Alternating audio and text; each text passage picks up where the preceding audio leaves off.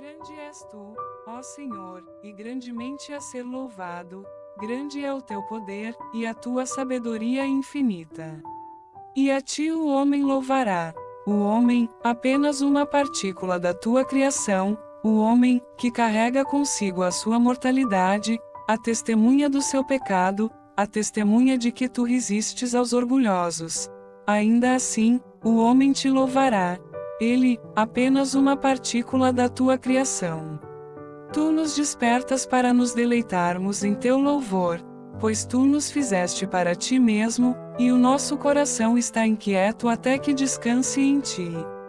Concede-me, Senhor, saber e entender o que vem primeiro, invocar-te ou louvar-te, e, novamente, te conhecer ou te invocar? Pois quem pode te invocar, sem te conhecer? Pois aquele que não te conhece, pode te invocar como algo diferente do que tu és. Ou será antes que invocamos-te para que possamos te conhecer? Mas como eles invocarão aquele em quem não têm acreditado? Ou como acreditarão sem um pregador? E os que buscam o Senhor o louvarão, pois os que buscam o encontrarão, e os que encontram o louvarão. Buscar-te-ei, Senhor, invocando-te, e te invocarei, acreditando em ti, pois a nós tu tens sido pregado. A minha fé, Senhor, te invocará, a qual tu me deste, com a qual tu me inspiraste, através da encarnação do teu Filho, através do ministério do pregador.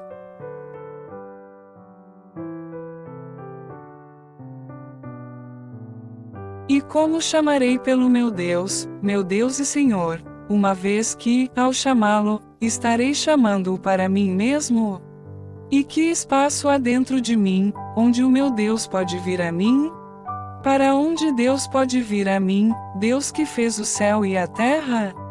Existe, de fato, ó Senhor meu Deus, algo em mim que possa te conter?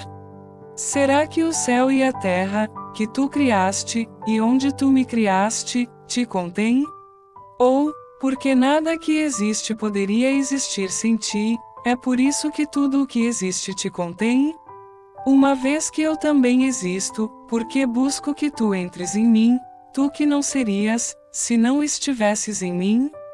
Por quê? Porque eu não desci ao inferno, e ainda assim tu também estás lá. Pois se eu descer ao inferno, tu estás lá. Eu não poderia existir então, ó meu Deus, não poderia existir de todo, se tu não estivesses em mim, ou, melhor dizendo, a menos que eu estivesse em ti, de quem são todas as coisas, por quem são todas as coisas, em quem estão todas as coisas. Assim seja, Senhor, assim seja. Para onde te chamo, uma vez que estou em ti? Ou de onde podes entrar em mim?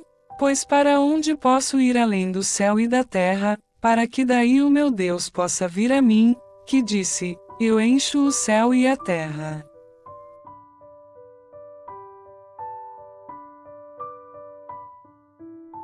Então o céu e a terra te contêm, uma vez que tu os preenches? Ou tu os preenches e ainda assim transbordas, já que eles não te contêm? E para onde, quando o céu e a terra estão cheios, derramas o restante de ti mesmo? Ou será que não precisas que nada te contenha, já que tu contens todas as coisas, uma vez que o que tu preenches tu preenches ao contê-lo? pois os recipientes que tu preenches não te sustentam, já que, mesmo que fossem quebrados, tu não serias derramado. E quando tu és derramado sobre nós, tu não és lançado para baixo, mas nos elevas. Tu não és dissipado, mas nos recolhes. Mas tu, que preenches todas as coisas, tu as preenches com o teu inteiro ser? Ou, uma vez que todas as coisas não podem te conter inteiramente, elas contêm uma parte de ti? E todas ao mesmo tempo a mesma parte? Ou cada uma a sua própria parte, a maior mais, a menor menos? E então, uma parte de ti é maior, outra menor? Ou estás inteiramente em todos os lugares, enquanto nada te contém completamente?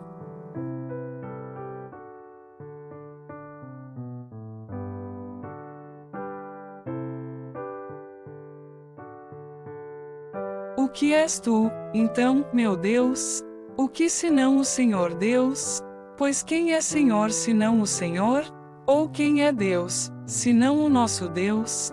O mais elevado, o mais bom, o mais poderoso, o mais onipotente, o mais misericordioso, ainda o mais justo, o mais escondido, ainda o mais presente, o mais belo, ainda o mais forte, estável, ainda incompreensível, inalterável, ainda todo transformador, nunca novo, nunca velho, sempre renovador e trazendo envelhecimento aos orgulhosos, e eles não o sabem, sempre trabalhando, sempre em repouso, sempre coletando, ainda nada faltando, sustentando, preenchendo e transbordando, criando, nutrindo e amadurecendo, buscando, e mesmo assim tendo todas as coisas. Tu amas sem paixão, és ciumento sem ansiedade. Te arrependes, ainda assim não sofres pesar. Estás zangado, mas sereno, mudas tuas obras, teu propósito inalterado, recebes novamente o que encontras, ainda que nunca tenhas perdido. Nunca necessitas, ainda te alegras com ganhos. Nunca cobiçoso, mas cobrando juros. Tu recebes acima e além, para que possas dever. E quem possui algo que não seja teu? Tu pagas dívidas, sem dever nada. Perdoas dívidas, sem perder nada. E o que eu acabei de dizer agora, meu Deus, minha vida, minha alegria sagrada? Ou o que diz qualquer pessoa quando fala de ti? Ainda assim, ai daquele que não fala, pois até os mais eloquentes são mudos.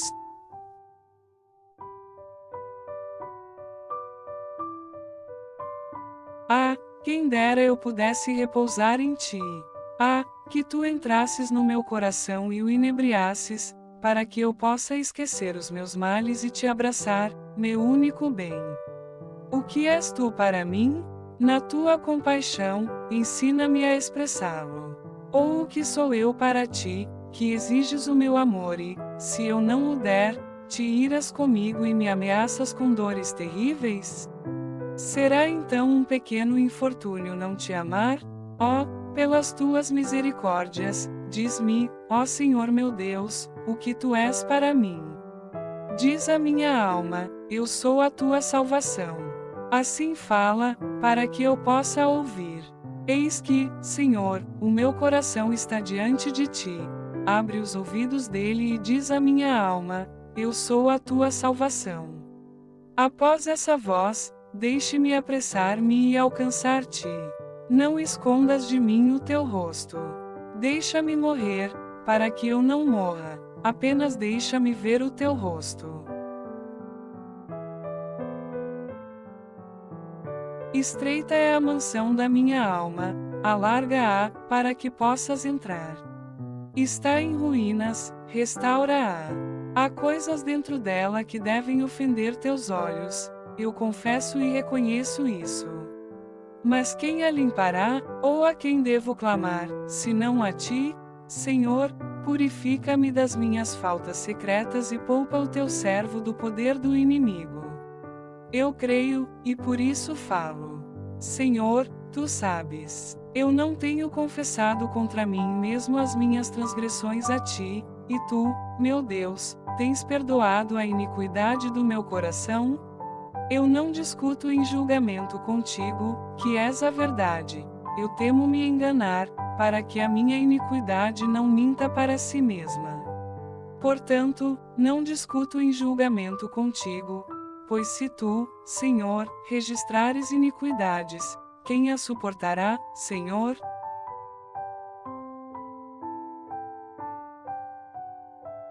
Mas permite-me falar a tua misericórdia, a mim, pó e cinzas.